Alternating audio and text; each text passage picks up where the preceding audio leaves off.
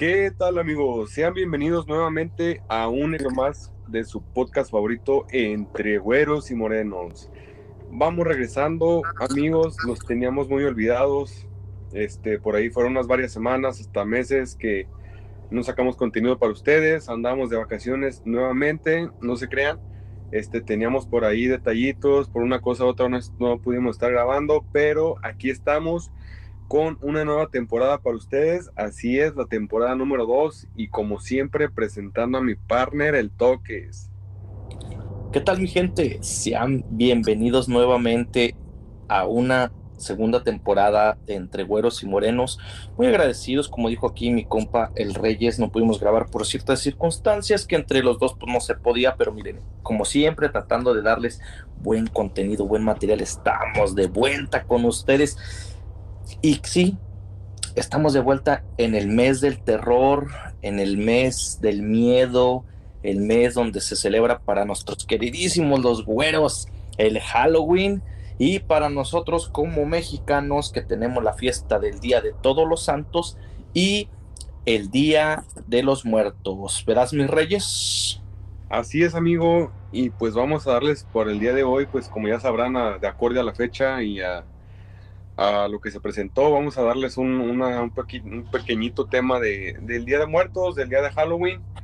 Y pues como les dijo mi partner, este, llegamos a los días de miedo, a los días de dulce o truco, a los días de pedir dulces, este, a ver películas de terror, a sacar las máscaras, los disfraces, a ir a fiestas y pues todo lo relacionado ¿no? con estos temas de, del Día de Muertos para nosotros ¿verdad? y para los güeros de Halloween. Aquí yo me ando tomando una agüita porque crudo, ¿verdad? Este, son las fiestas y que aquí que allá y pues vamos a darles una, una pequeña explicación del Día de Muertos. Claro que sí, mis reyes. Mira, comenzando, vamos empezando lo que son fechas. Claro, las fechas son importantes porque deben de saber, pues que muchos ya saben, pero que vamos a dar una explicación. Comenzamos con el 31 de octubre, que es el día de Halloween, y vamos a dar una pequeña historia de esto. Mis reyes, si me permites, vamos a hablar un poquito de esto, del Halloween, sus orígenes. Primeramente, Halloween o Halloween es la contracción de Hall All, que es todos, Alone Evening, que es la víspera del Día de Todos los Santos. No sé si lo pronuncié bien en inglés, pero ahí tratamos de dar una explicación. Esta celebración dice que pues, la primera palabra que se escuchó esto fue aproximadamente por ahí como los 1745 y sin embargo esto se remonta a tiempo atrás. ¿Y de quién es esta celebración? De los celtas, que es una cultura europea que estuvo en aquellos tiempos, los celtas, que conquistaron varias partes de, de, Europa y nos dice que el 31 de octubre los pueblos celtas celebraban un antes y un después en su calendario como la llamaban la fiesta de Samaín, que era pues básicamente lo que muchas culturas hacían antes, el término del fin del verano y el comienzo del otoño cuando pues ya empezaba a, ya se recogían las cosechas, ya se terminaba todo, empezaban a retomar todo, porque pues todo ya se estaba oscureciendo y apagando. Entonces era la mayor festividad pagana en Europa, la Samaín. ¿Qué más tenemos, mis reyes?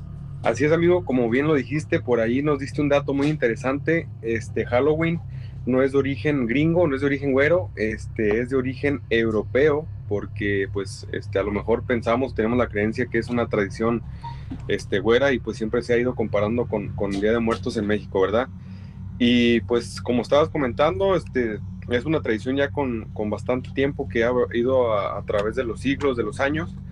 Y pues como, como, como les comentábamos, vamos a hacer una, una diferencia del Día de Muertos y de Halloween.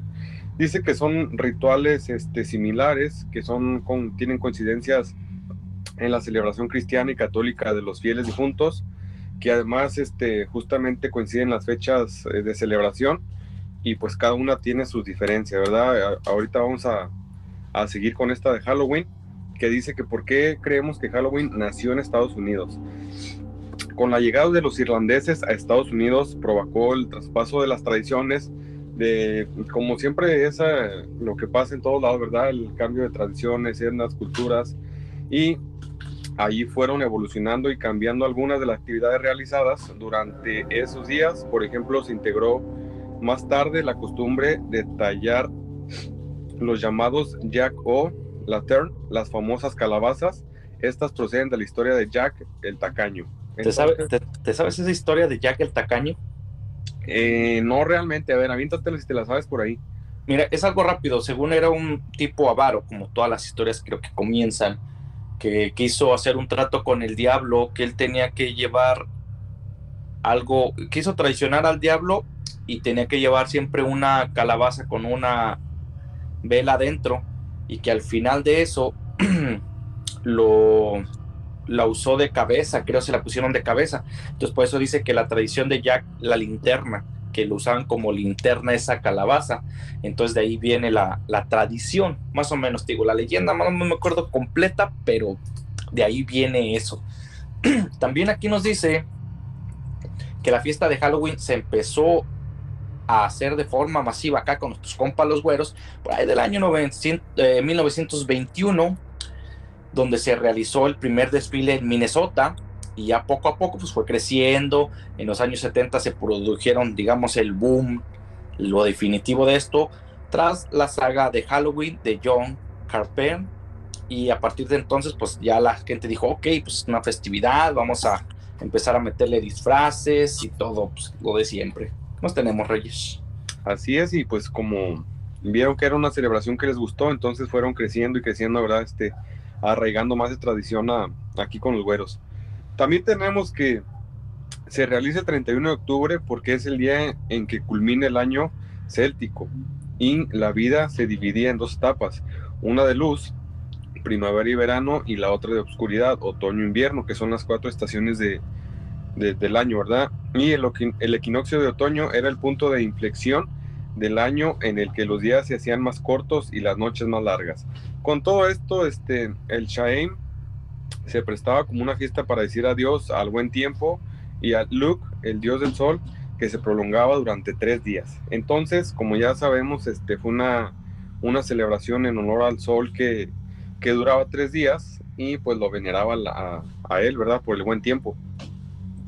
Sí, así es, mi rey. También nos dice que, según los celtas, o muchas culturas lo manejan, es que el 31 era donde se, las fronteras entre el mundo real y el más allá se rompían y muchos, pues lo que hacían eran rituales para pedir los buenos espíritus, invitarlos a que estuvieran con ellos y a los malignos, pues alejarlos.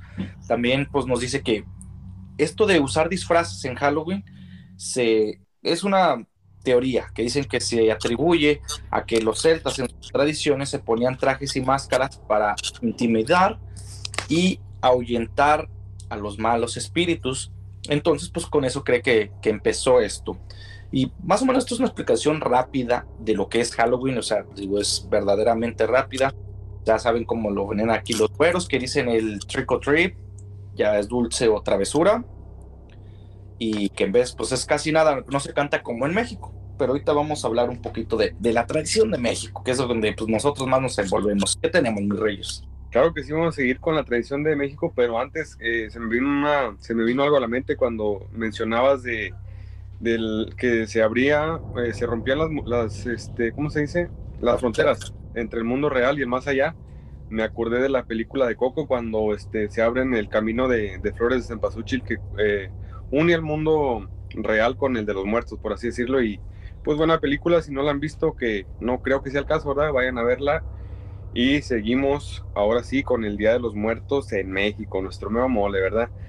El Día de Muertos es una celebración que tiene lugar el día 2 de noviembre de cada año en México. Es una fiesta originaria de las culturas prehispánicas y en ella se honra la memoria de los difuntos por medio de ofrendas, altares, comida, y pues todo lo que hacemos para honrar a nuestros fieles difuntos. Y también es una festividad que está vinculada a las celebraciones de todos los santos y el Día de los Fieles Difuntos en la Iglesia Católica. Pues sí, como les acabo de decir, esto es para venerar a nuestros fieles difuntos que ya pasaron a otra vida o por así, este, como en el catolicismo este, estamos acostumbrados y pues le hacemos una ofrenda con lo que les gustaba, este, los que les gustaban las cocas, el pan, la cerveza, pues se lleva un tipo de alimento del que le gustaba, como en este caso, ¿sí o no, amigo? Claro que sí, mi Reyes, cómo no. También nos dice que pues, el Día de Muertos, como lo escucharon ahí de parte de mi compa el Reyes, pues se atribuye a las primeras culturas ya existentes en el territorio mesoamericano y que pues, honraban a los muertos que ya cayeron en pues, diferentes batallas, eh, enfermedades o también a raíz pues, de ceremonias. Cuando llegaron ya a conquistar los españoles, pues dijeron, oye, es pues, una tradición bonita, veneran a los que ya no están, pues vamos metiéndole la religión. Entonces por eso pues empezó a, a ser más popular ya cuando también lo fusionaron los colonos, que pues también nos dice aquí que los pueblos originarios pues, creían en la continuidad del alma, de la muerte, que todavía continuaba después de la vida. Para la cultura azteca, la vida y la muerte conformaban una dualidad, es decir, que una misma cosa. La vida forma parte de la muerte y viceversa.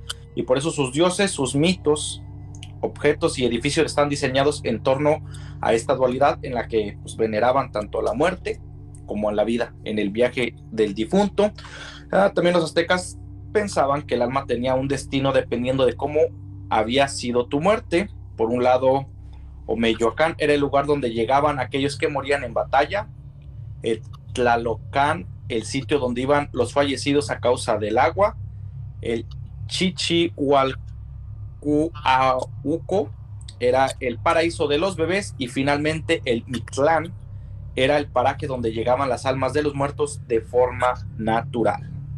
¿Qué más tenemos, mis reyes? Claro que sí, pues esto todo muy interesante, ¿verdad? Con cómo se fueron creando estas culturas este, por parte de nuestros antiguos, este, ¿cómo se podría decir? Nuestros antiguos ancestros. pasados, ancestros ellos, este, conforme pensaban que pasaba la gente a otra vida, es como iban venerando a, las personas, por así decirlo. Pensaban que después de la muerte iban a otro lugar, este, seguían este, la vida después de la muerte, era como otro tipo de vida, pero pues ya en el, en el otro mundo, ¿verdad? En el mundo de los muertos. Y claro que sí, pues tenemos que durante la conquista española en el siglo XVI, los colonizadores introdujeron estas fiestas al calendario cristiano. Dijeron, pues vamos a agregarlas porque están chidas, este, nos gustaron otros también y vamos a agregarlas a nuestro calendario, ¿verdad? Este, entonces se entrelazaron y sus orígenes surgieron nuevas formas de conmemorar estas festividades, aunque no, aunque con competentes cristianos europeos, la fecha del primero de noviembre se conmemora el Día de Todos los Santos y la fecha del 2 de noviembre los fieles difuntos. Entonces que el día primero es una y el día dos es otra, pero este, en torno al Día de los, de los Muertos, ¿verdad?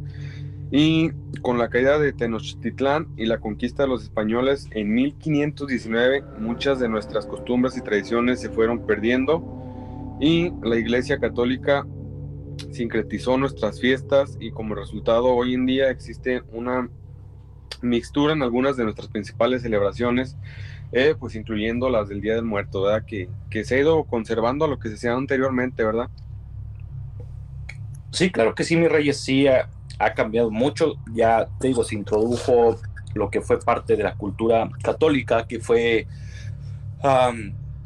la misa, darle la misa a los fieles, entonces, pero aún así se sigue conservando lo de llevarles flores, llevarles alguna ofrenda, llevarles algo que en vida les gustó, o sea, cosas que se hacían y pues sí darles el respeto que, tuvieron.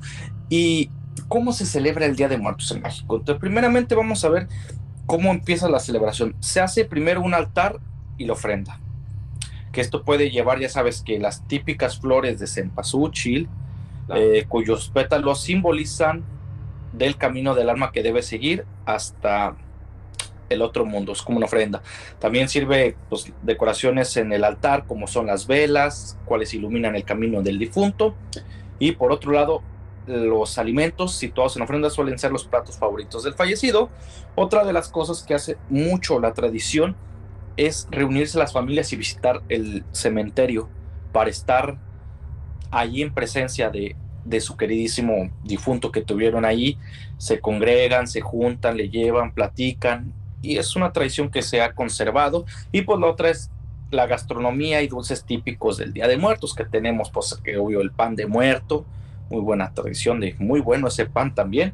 Entonces, esto es lo que como se celebra un poco actualmente, pues la, la tradición que es ir también a misa, que se celebra en el panteón y pues ahí es cuando se adornan las tumbas de vuelta de, de los difuntos. ¿O no, mis reyes? Así es, amigo, y pues este es cómo se celebra en México. Aunado a esto, pues sabemos que cuando estás en la escuela, este, desde chiquito que estás en el kinder, este, te disfrazan, sales a la calle a, pedir los dulces, te hacen un festival en, en, el kinder, en la primaria, haces el festival, este, pues por allí. Una vez me tocó a mí ganar el, un festival de, del Día de Muertos, por ahí me disfracé de vampiro y me tocó llevarme mi morralito lleno de, pues de dulces, ¿no? De, de la temporada. Y pues sí, este, como lo dices, es eh, una tradición también en México ir al, al, panteón donde descansan tus, tus seres queridos, ¿verdad? Ir a, a, visitarlos, estar con ellos y pues este, hacerles su altar en la casa, darles lo que, poner lo que les gustaba. Y también con esto tenemos los disfraces clásicos del Día de Muertos, ¿verdad? Fíjate Mira, que de, de esto ¿Qué te parece si, si, nos ponemos uno y uno? Tú dices uno y luego yo otro. Ah, pues claro, empieza. Tenemos el primero que a lo mejor en México no, no es muy este no, no se lo ponen mucho, ¿verdad? Pero tenemos aquí el jorobado de Notre Dame. Sí, claro que sí. El, el jorobado, como recuerdan, es, eh, si no mal recuerdo, no sé si es basado en una historia real o es de un cuento, pues es de una persona que tenía una joroba y que tocaba las campanas de, de una iglesia y que según también en unas películas ayudó al doctor Frankenstein a crear el, monstruo y, cosas así. Tenemos el fantasma de la ópera. Esto es, eh, este es también a lo mejor te digo, son clásicos de, de, la cultura antigua que antes iban mucho al teatro, la ópera, y pues también creo que es basada en un libro donde un fan, pues una persona o alguien asesinaba a personas en el teatro. Entonces así se le consideraba en un tiempo que era el fantasma de la ópera. Otro clásico que tenemos, mis reyes. Claro que sí, tenemos el de Drácula, pues como les comentaba, es muy este concurrido ya sea en México, Estados Unidos, y como pues les comentaba también, este, y me tocó disfrazarme de Drácula, gané un, un concurso en primer lugar, y pues como ya sabemos, Drácula, el vampiro, el famoso vampiro, ¿verdad? Que chupa la sangre con, con los colmillos.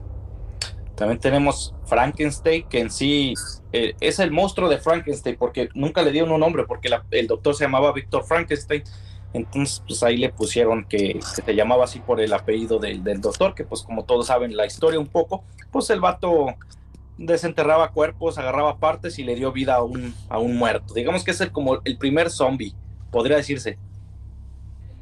Claro que sí, tenemos a la famosísima momia también, las momias que siempre por ahí también ahí andan en, en la primaria, este, los amigos que, que se ponen todas las vendas o se llenan de papel y pues se disfrazan de momias, ¿verdad? ¿Te imaginas que digan, ¿dónde está el papel del jefe en el baño? ¿Dónde está el pinche papel? ¿Dónde está? No, pues ya se lo llevó todo el hijo puesto. ¿Sabes qué es lo malo de, de, de que te disfraces de momia y te accidentes? Que los doctores no van a saber si te van a tener que quitar las vendas o dejártelas para que te estés curando. Así es, o imagínate que están preguntando por el papel, pues ya te tienen que quitar la mitad del disfraz para que este, lo ocupen en otra parte, ¿no? Sí, ya no tienes que llevar papel ni nada, ya el mismo bocadas y ya te limpias de volada con un pedazo. Y le así, ¿qué es eso? No, pues es que es una movia que se hizo del baño antes de, de morirse. se murió del miedo. También otro clásico que tenemos, mis reyes, como siempre, es El hombre invisible. Muchos creen que es reciente y no. Ya desde tiempos atrás se tenía esto de que, pues sí, una persona que con alguna cosa o algo se hacía invisible y pues atormentaba, se volvía un poco loco y empezaba a matar a la gente. Y otro clásico, mis reyes, que pues como obvio lo tenemos mucho, ¿cuál es? Sí, como también por ahí este, tenemos el del hombre lobo, que esto casi más este, va más aunado a alguien que se pone una máscara de, de, de, un lobo, ¿verdad? Y pues por ahí se pone unas garras o algo, pero también como no, es un, es un disfraz del Día de Muertos, de Halloween.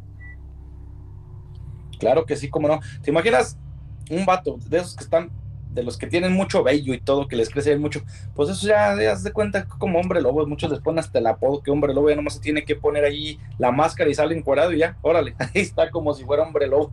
Ya trae el disfraz todo el año, ¿verdad? Ya listo para, para lucirlo. De esas veces que, te, que se, se quitan todo el vello y al día siguiente ya parece igual.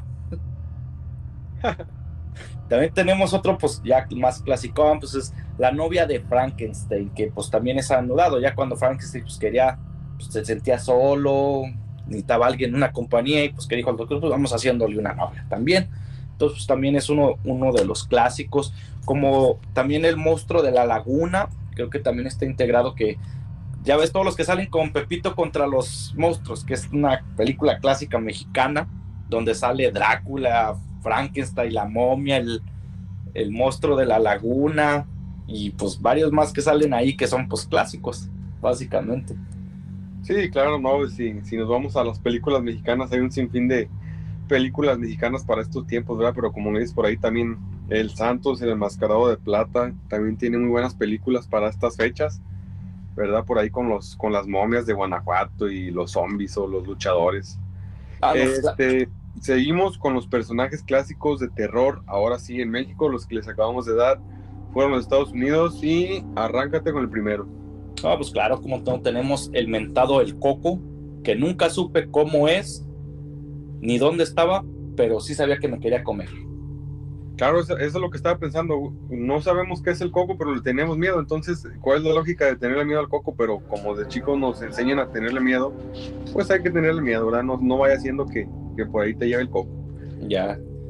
¿Qué más tenemos, Reyes? Tenemos uno muy mexicano que es este el, personaje de la Catrina, como ya sabemos todos vestirnos, pues las mujeres, ¿verdad? Este, se visten con sus vestidos largos y se pintan la cara de, pues de calavera y pues muy bonito disfraz de, una Catrina. Eh, esto más hace ilusión a, la muerte, lo que es el, traje de la muerte, hace una representación la Catrina, que pues como tú lo dices, es vestirse más o menos que el rostro parezca entre un fondo negro con líneas blancas que eh, hagan demostrar como si tuvieras los huesos. Entonces es una representación amigable de lo que es la muerte. También tenemos la historia, muchos lo han de conocer, que muchos se visten también el charro negro, que es una leyenda mexicana y que es también un personaje clásico que usan mucho. ¿Cuál es el otro, mis reyes? Tenemos otro también muy famoso en México, que es La Llorona, y pues como ya sabemos todos, que es una, mejor, una mujer que ahogó sus hijos en un río y pues después este, sale a llorarle en las noches y por eso es la llorona. Eh, en eso también hay varias teorías, no se sabe cuál de dónde viene, viene también dicen desde tiempos prehispánicos, que aquí la tenemos también, se las eh, haremos llegar leer de algún modo.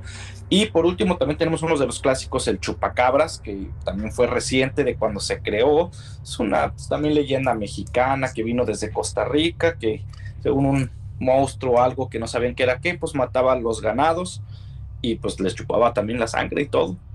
Bueno, que eso más bien fue para hacer los tranzas de, bueno, por así se escucha, ¿verdad? Que para hacer las tranzas del gobierno en aquellos años, ¿verdad? Pero pues vamos a contarlo como un personaje de terror en México.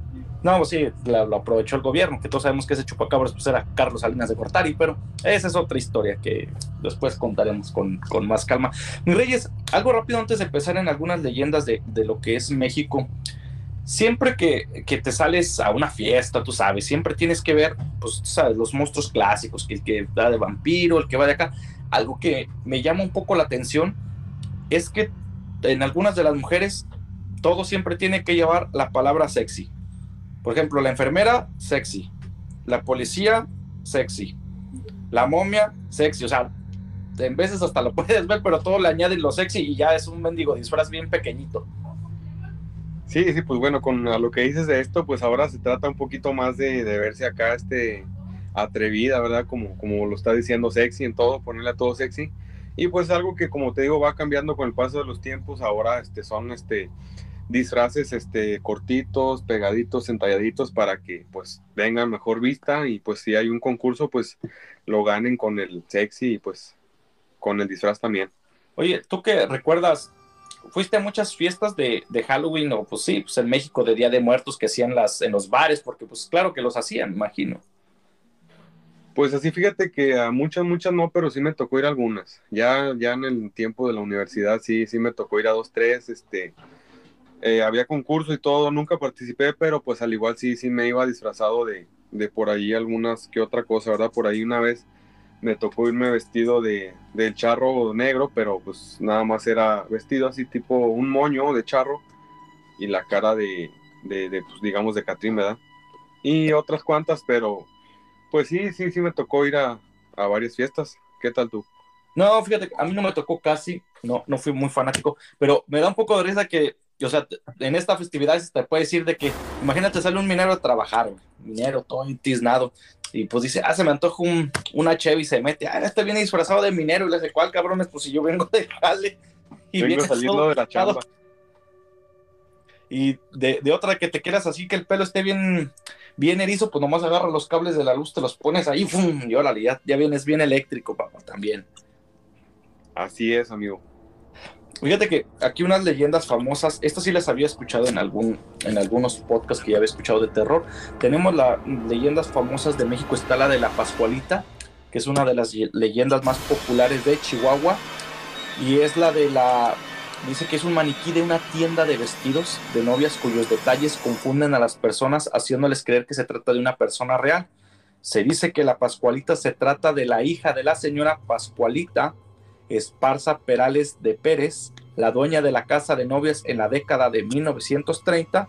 La joven era hermosa, inteligente y de un carácter encantador, pero por desgracia murió siendo muy joven por la picardura de un alacrán. Y creo que después de eso, ella busca a jóvenes que quieran enamorarla para poderlos llevar al altar y, así sustantivamente. ¿Qué otra tenemos, mis reyes?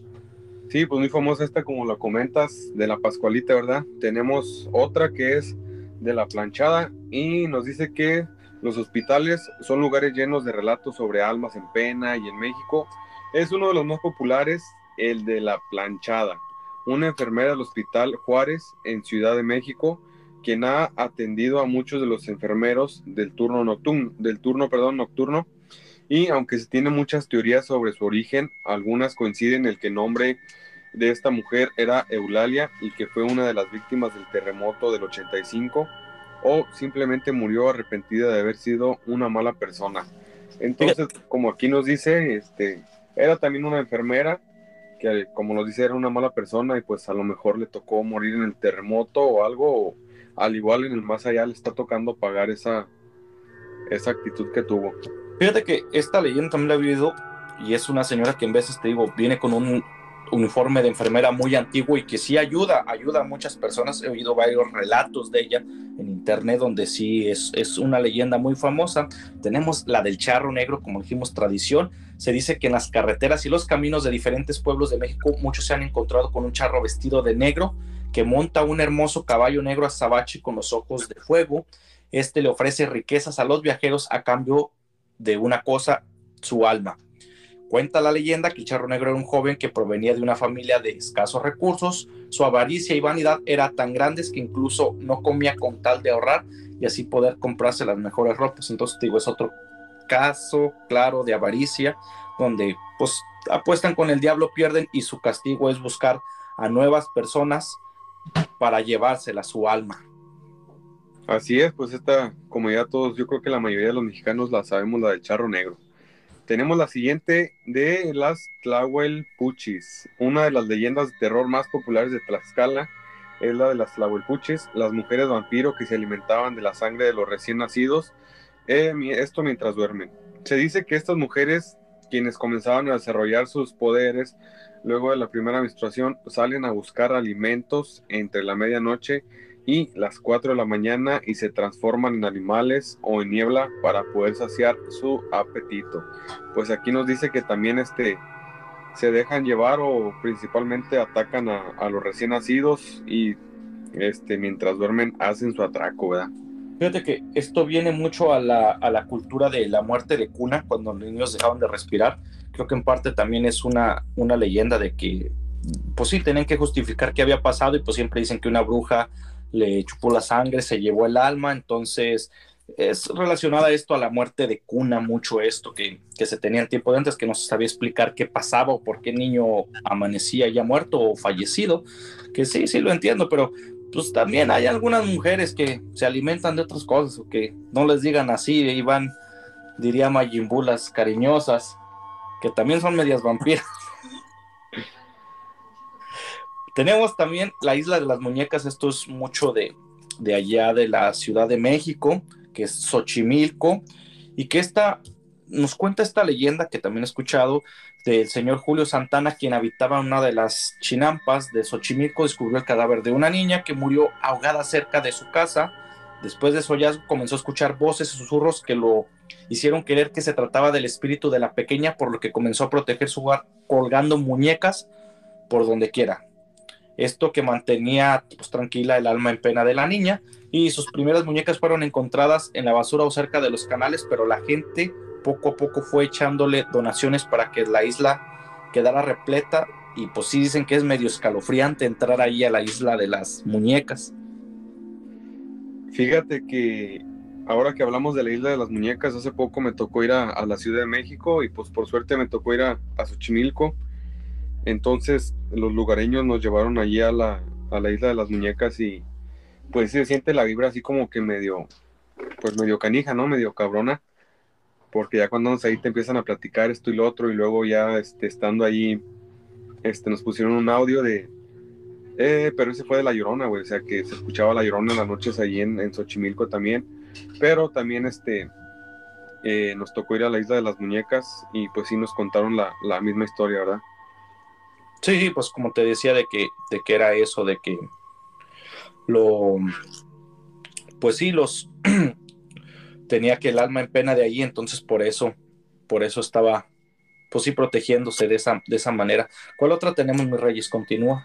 Sí, pues por último tenemos la de La Llorona, con él les comentábamos hace poquito, hace un ratito, y dice que pues existen varias versiones que indican su origen, y una de estas data de, de la época prehispánica, señalando que podrá tratarse de de diosas como Chihuacoatl o Cuautlicue o Tonatzin.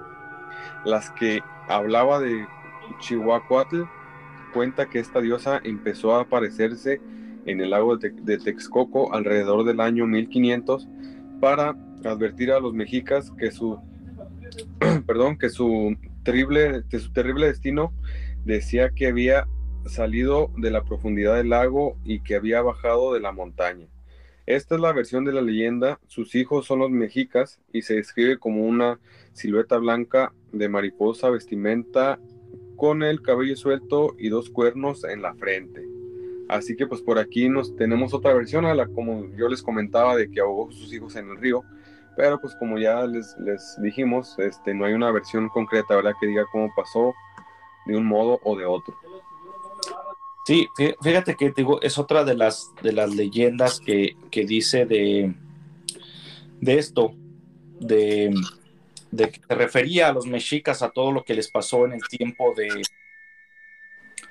de la conquista, donde ya acababan ellos eh, muertos, entonces les llora de pena de que pues todos habían fallecido, todos, todos sus hijos. Y fíjate, mi rey, que son leyendas que se sigue transmitiendo.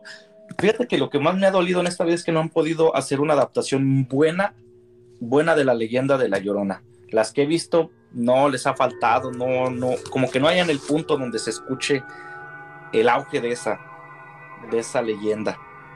Sí, no, pues por ahí este, sí han salido películas, ¿verdad? Pero no han dado como algo concreto, pues al igual cada una tiene su, su forma de ser, ¿verdad? Como la, la han hecho, pero pues al igual hay que disfrutarlas porque pues ya están hechas, ¿verdad? Fíjate, también tenemos tradiciones o leyendas en Jerez. Por ejemplo, no sé si has oído la de el, el Callejón del Espejo. No, a ver, avíntatela. Fíjate que esa es una leyenda más que nada o de terror amor, donde una joven muy apuesta de pues aquella época, pues vivía en una casa de esa calle, donde era una joven entusiasta que tocaba el piano, eh, pues sí, muy hermosa y todo. Dice que ella se topó o siempre miraba por las tardes a un hombre que pasaba ahí por su casa, por cuando iban a la iglesia y así. Entonces ella lo que hizo para poder verlo o así, para seguir con, conociéndolo, verlo de alguna manera, puso un, eh, un espejo tipo francés, no sé cómo sean en el estilo, para seguir con el coqueteo y romance con su amado y idearon un método como para que ella estuviera en el espejo viéndose, peinándose y él pudiera hablar a señas desde el espejo para que pues no los descubrieran como podría ser. Y la idea de ellos pues era estar juntos, tratar de amarse, pero creo que al parecer el queridísimo amado de ella se fue reclutado en el ejército y ella siempre duró en ese espejo viendo, esperando, con la esperanza de que regresara algún día su amado, y pues falleció y desde entonces le pusieron así como la leyenda del espejo y creo que se dice que creo que se, se oye el piano o se oye la música melancólica y que pueden considerarse que sí se oye que ella está todavía esperando a que regrese su amado. ¿Y qué otras, qué otras tenemos en, en el rancho, mi reyes? Porque también tenemos en el rancho algunas historias. Claro que sí, este, por ahí tenemos la más famosa, ¿no? La del Cerro Grande. Es una historia que por ahí también nos cuentan nuestros, nuestros padres, nuestros abuelos. Eh, y más o menos es de que en un cerro que está cerca ahí en nuestro rancho, anteriormente de ahí sacaban este, mucho metal, era el tiempo del metal, cuando ahí este, se trabajaba el metal, lo iban, sacaban el metal y pues lo vendían, ¿verdad? Pero se dice que hay cuevas, que hay, hay cuevas grandes, cuevas chicas de todos los tamaños, que a veces, a, pues así dice la, la leyenda, ¿verdad? Que a veces este, personas se encontraban con, con dinero, oro, o por así era, era dinero, oro, se lo encontraba en la cueva, pero tenías que sacarlo todo en la primera vuelta, si no, pues te quedabas ahí con encerrado con el dinero en, la cueva, algo así, ¿no? Sí, fíjate, esta historia se remonta al tiempo de, de lo que eran las diligencias, que era el camino real, porque pasaba por allí el camino real que iba para Zacatecas, donde había muchos ladrones y asaltantes, entonces asaltaban las diligencias y se iban a una, no han hallado la cueva, no sé si sea cierto, una enorme cueva que se cuenta que está ahí, donde allí escondían todo el metal y todo eso. Cuando ya los rurales empezaron a buscarlos, pues empezaron a huir de ahí, dejando, mucha gente dice, dejando todo, todo el metal ahí. Se han encontrado, dicen que algunas cerraduras de plata o algunas cosas, pero muchos todavía creen en la leyenda de ahí. De ahí salen ya las especulaciones de que tienes que ir y abrir que la cueva con sangre de burra, que sabe qué, que también tienes que llevar una quinceañera en su día, que sea virgen para poder sacar eso. Otra que dices tú que para poder tienes que sacar todo en un solo golpe, porque si no, si sacas, no sacas todo, se convierte después en polvo. Entonces hay muchas leyendas referente a, a eso del Cerro Grande, que hay mucha gente nos dará fe y legalidad en el rancho. Otra que tenemos es la del Cerro de los Juguetes, donde se dice que hay un cerro ahí también cerca de nuestra comunidad, donde algunas piedras salen como parecen juguetes en forma de juguetes de diferentes. Se cuenta que pues la historia ahí es de que había algunos niños o algo que, que hace que se fabriquen ese tipo de, de figuras en las rocas. Entonces por eso muchos lo consideran que el Cerro de los Juguetes. ¿Y cuál otro tenemos, mi reyes, que es también muy famosa de ahí? Por último, tenemos más que nada una tradición que se celebra cada 20 de septiembre, por ahí el, el famoso Día de las Cuatas, este, que es una misa que se hace en honor a dos gemelas, que por ahí perdieron la vida o les arrebataron la vida. Este, no sé muy bien cómo va la historia, pero más o menos este, creo que fueron arrastradas y pues sí, hasta perder la vida, ¿verdad? Entonces, cada año se, se, les hace una misa en conmemoración a ellas y pues al igual también se pide por, por el buen temporal para, para la cosecha del año. Sí, es una, una historia muy, de muchos se la saben, muchos no, algunos todavía no, no saben cuál es exactamente la, la real. Muchos dicen que ahí estaba embarazada una de las muchachas y que el papá por lo que había pasado la arrastró y fallecieron ahí. Entonces, digo, hay muchas, muchas maneras de verlo. Mi Reyes, ya por último, ¿te ha tocado ver algo paranormal, mi Reyes?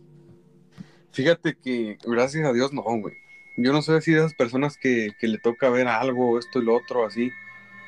Y pues está mejor, ¿no? Que no ves nada, güey. Pero sí, yo raramente he visto así cosas paranormales, pero esto ya gusta así mejor que no pase nada antes de despedirnos, voy a contar una pequeña, pequeña historia que a mí sí en lo personal me, me ha pasado. Eh, en la casa de mis abuelitos, una casa antigua, que en luna llena, como tiene un árbol en medio, haz de cuenta, se ve una casa así tipo, tipo colonial, como las películas de antes de, de las haciendas. y a veces, pues, mis abuelitos iban a, que en iban a de vacaciones a Estados Unidos y pues a uno les tocaba cuidar la casa. Lo que tiene ahí, mis reyes, es que se oían a niños jugar en el callejón. Hace cuenta así, y, no fui el único que lo escuchó. O sea, se oían niños que jugaban, se oían ruidos en la casa. A mi cuñado le tocó también que algo que, que pasaba mucho es que estaban en un cuarto y de la entrada de la puerta pasaba alguien, una señora, no sabían quién era, pasaba y pues no sabían quién era ni nada y sí, sí les tocó a ver a algunos eso. Y también creo unos amigos de mi cuñado para la boda de él decían que se quedaron en unos cuartos de mi abuelito y también exactamente en el callejón decían que se oían ruidos y que se oyó un caballo que estaba ahí todo el tiempo. Entonces me ha tocado ver, eh, en veces sí siento que sí, sí me ha tocado ver varias cosas y creo que hay, hay dos tipos de miedo, mis reyes, que mucha gente no, no puede identificar. Hay el miedo de sorpresa, que es cuando te sorprenden, te asustas, ok, ya una sorprendida, no supe qué pasó.